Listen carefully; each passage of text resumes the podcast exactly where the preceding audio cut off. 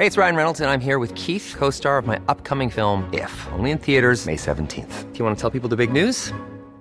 All right, I'll do. Sign up now and you'll get unlimited for $15 a month in six months of Paramount Plus Essential Plan on us. Mintmobile.com slash switch. Upfront payment of $45 equivalent to $15 per month. Unlimited over 40 gigabytes per month. Face lower speeds. Videos at 480p. Active Mint customers by 531.24 get six months of Paramount Plus Essential Plan. Auto renews after six months. Offer ends May 31st, 2024. Separate Paramount Plus registration required. Terms and conditions apply if rated PG. Fuerte el aplauso para el siguiente comediante de la noche con ustedes en este escenario, Memo Vega.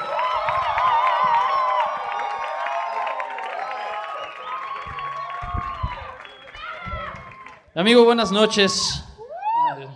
Estaba sacando la cuenta de todos los chistes que voy a hacer hoy. Voy a hacer 37 chistes. Saqué la proporción. He escrito 37 chistes en 5 años.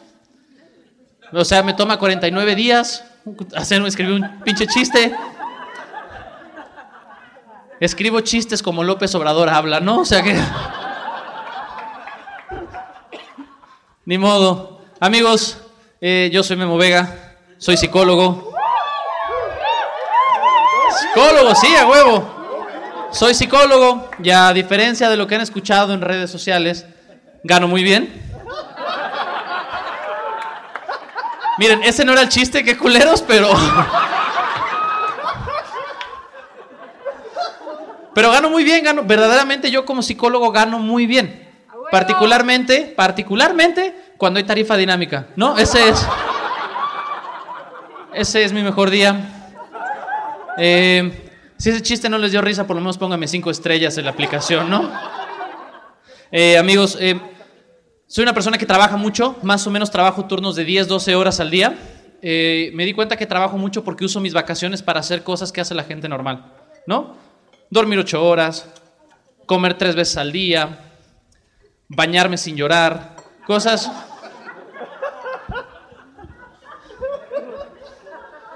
Em, este año ha sido muy difícil, empezamos con cosas muy difíciles.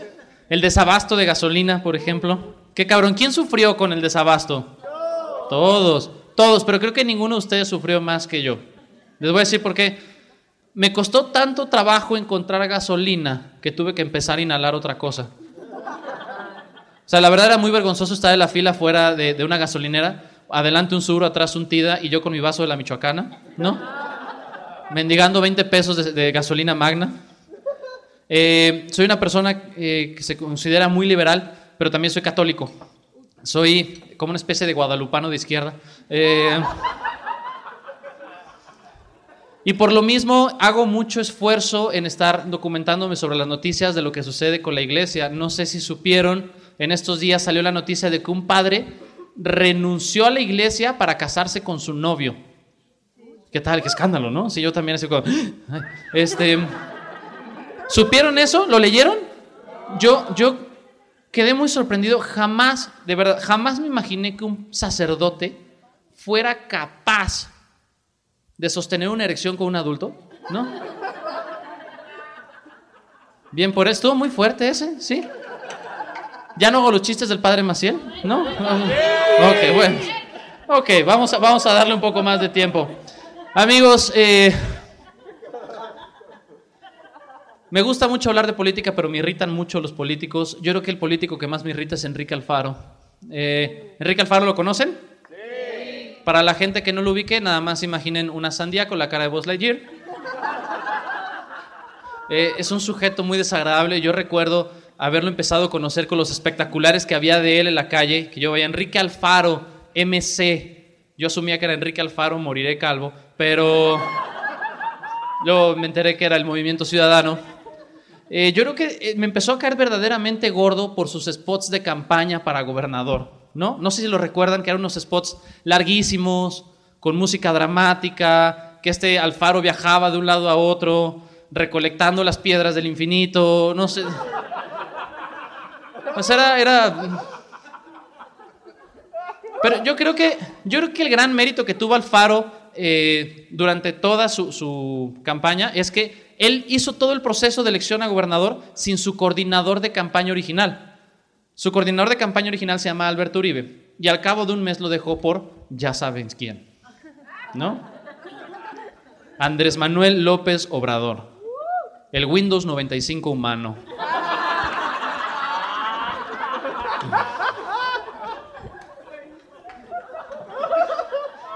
También esa campaña presidencial fue muy difícil, fue muy difícil.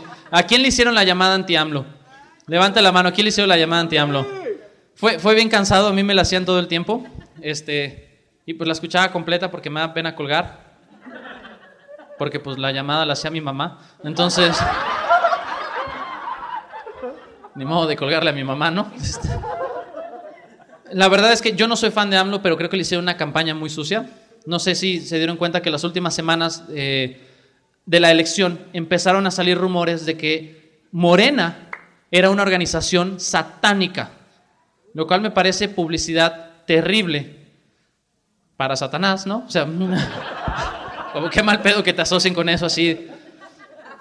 Pero la verdad les voy a decir algo que sí me cae bien de López Obrador es que eh, madruga para trabajar, se levanta temprano, ¿no? ¿Quién de nosotros puede decir eso? Yo no, yo tengo un problema de alcohol. Eh, pero de verdad, no se me ocurre otro presidente que se levantara temprano, ¿no? No veo a Fox levantándose temprano, no veo a Peña Nieto levantándose temprano. Calderón sí madrugaba para vomitar la peda y luego se volvió a dormir, pero sí madrugaba. Eh, y creo que este va a ser un sexenio un poquito largo, porque como que estamos muy polarizados todos. Eh, es, un poco difícil de repente. Yo discuto mucho con mis tíos sobre qué es lo que está así López Obrador, es bueno, malo. Mis tíos me pendejean y me dicen que no sé buscar fuentes de información. El otro día un tío me mandó un mensaje y me dijo, mijo, te mando para que te informes. Ahí te va un Facebook, ¿no? ya, pues, ¿qué haces con eso, no? qué le dices? Pero creo que una de las cosas con las que tenemos que tener cuidado es no hacer, lo que, no hacer con AMLO lo que hicimos con Peña Nieto, que fue convertirlo en un meme. Eh, a López Obrador le tiramos mucha carrilla porque habla lento, pero yo creo que el hablar lento no interfiere con su habilidad para ser presidente. El hablar lento sería un impedimento si López Obrador fuera la voz de tu GPS. Ahí sí. O sea, imagínense ustedes vienen manejando, ponen el Waze y este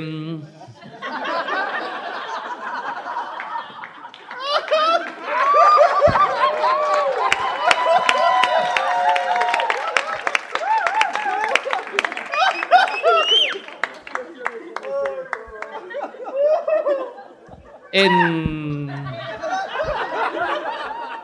en 300 metros vas a dar vuelta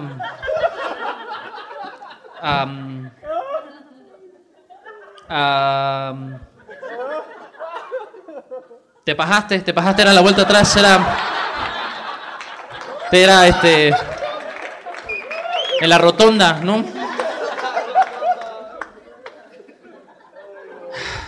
Qué horror. Los políticos federales, los políticos estatales, los políticos locales.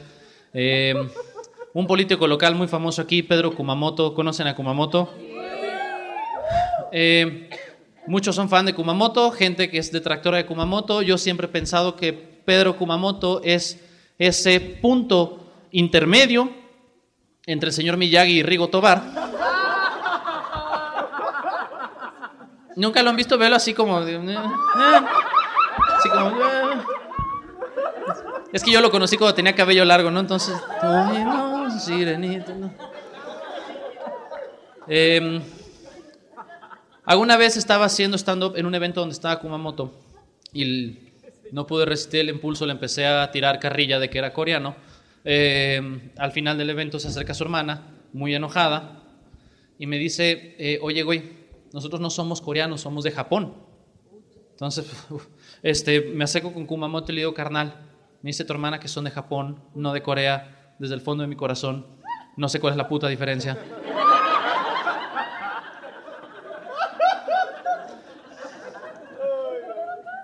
Pues no. Eh, o sea, yo creo que en Jalisco particularmente tenemos una demanda muy alta de políticos que sean muy capaces porque tenemos un estado muy diverso, ¿no? Tenemos a Guadalajara, la capital de la torta ahogada, tenemos a Puerto Vallarta, la capital de la fiesta, tenemos a Tepatitlán, la capital del incesto, no, o sea, son, como como muchas áreas a cubrir. ¿Hay alguien de Tepatitlán aquí? ¿Hay- allá atrás. Carla, no te enojes. No, mi- amiga, no te enojes. Este, o sea, si te enojaste porque no entendiste bien el chiste, porque tus papás son primos, ¿no? Em, si algún día, es, es verdad, es un escándalo. Em, si algún día van a Tepa y con ánimos de coger, pues de entrada como que, ¿qué pedo con ustedes? Pero un tip, en Tepa no hay Tinder, nada más pidan que los escriban al chat familiar. O sea,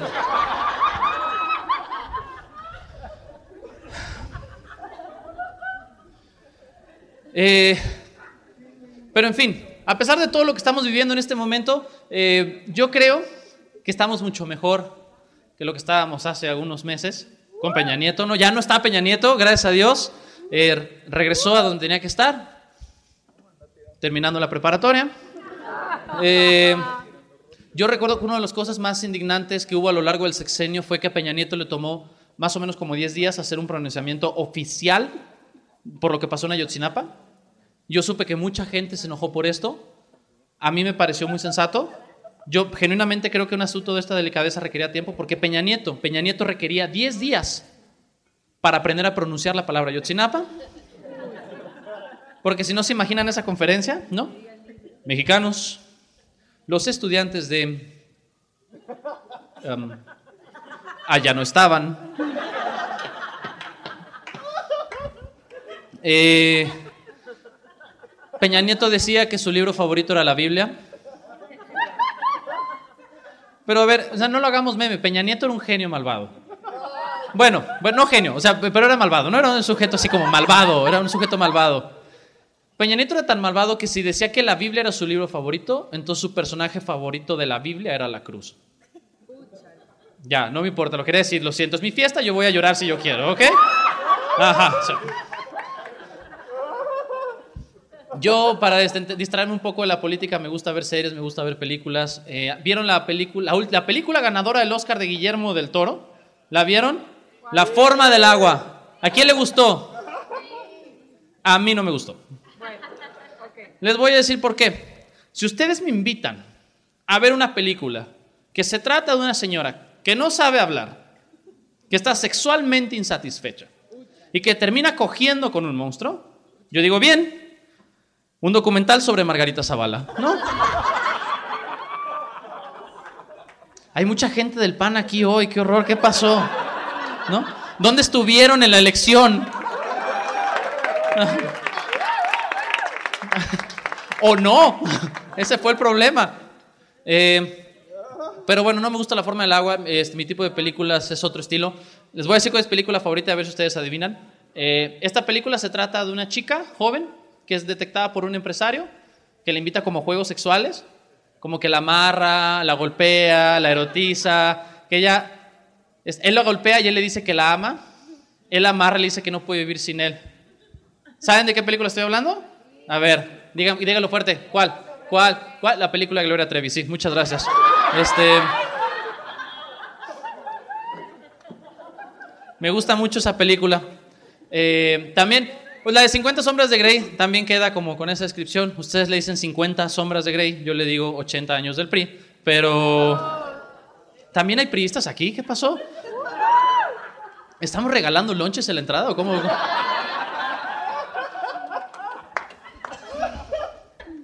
Ese era el fácil.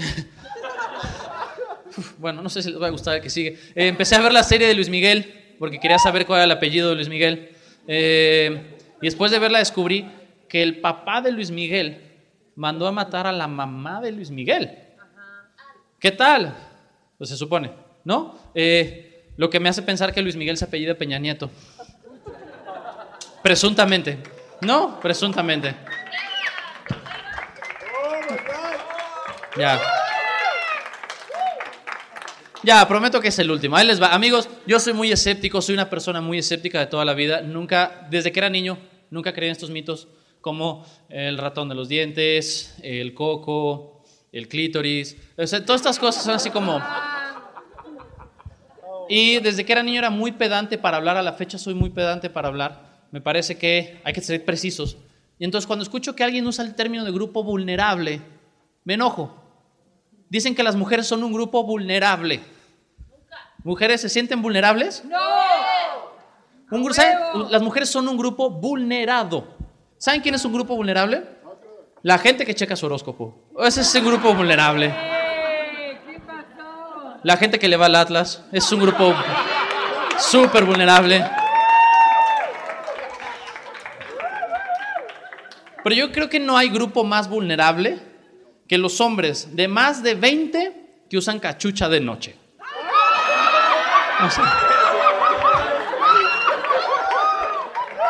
Muchachos, aquí están en hilera.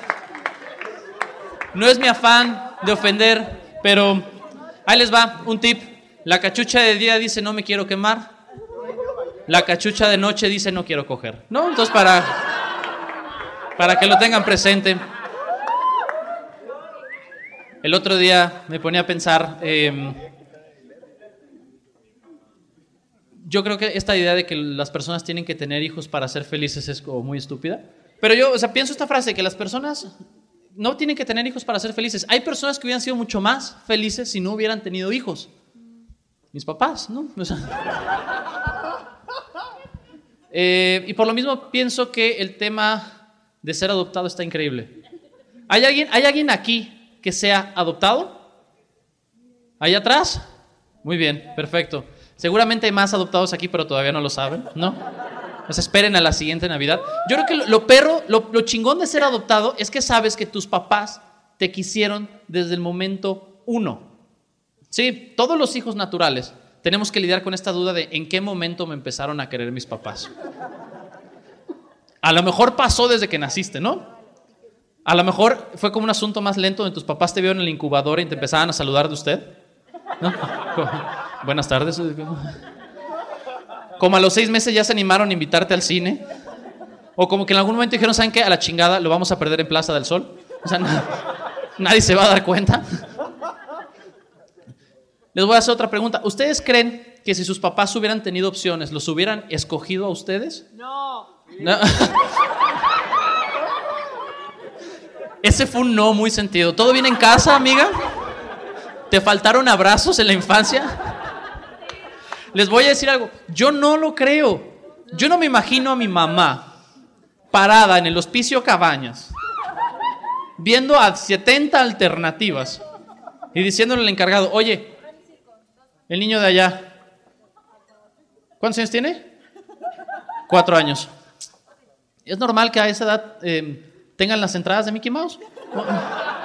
¿O, se le va a quitar? Eh, sobre el tema del aborto, que es una alternativa sobre el tema de la adopción y si tener hijos o no, eh, yo siempre he pensado que el aborto debe ser seguro, el aborto debe ser legal, y si tú puedes probar, tú puedes probar que el feto es pelirrojo, debería ser gratis, ¿no?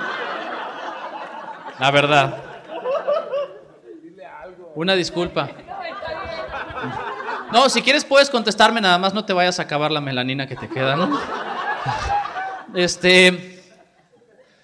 Usualmente los conservadores, la gente panista, Margarita Zavala, lo que sea, eh, le reclaman a las mujeres, mujeres, no aborten, ustedes tienen que obedecer la naturaleza de su cuerpo. Con excepción del vello de las axilas, ¿no? Eso, el vello de las axilas no, tampoco las estrías, Va otra vez. Las mujeres escuchan el mensaje de mujeres, ustedes deben de obedecer la naturaleza de su cuerpo, con algunas excepciones. No tengan vello en las piernas, no tengan vello en los brazos, no tengan vello en el bigote, no tengan vello en el pecho, no tengan vello en los hombros, no tengan vello en la espalda, no tengan arrugas, no tengan cicatrices, no tengan lunares, no tengan estrías, no tengan pezones asimétricos. Y por favor intenten no defecar, no menstruar, no eructar, no llorar y no envejecer. Bajo ninguna circunstancia pueden engordar. Fuera de eso, obedezcan la ley de la naturaleza.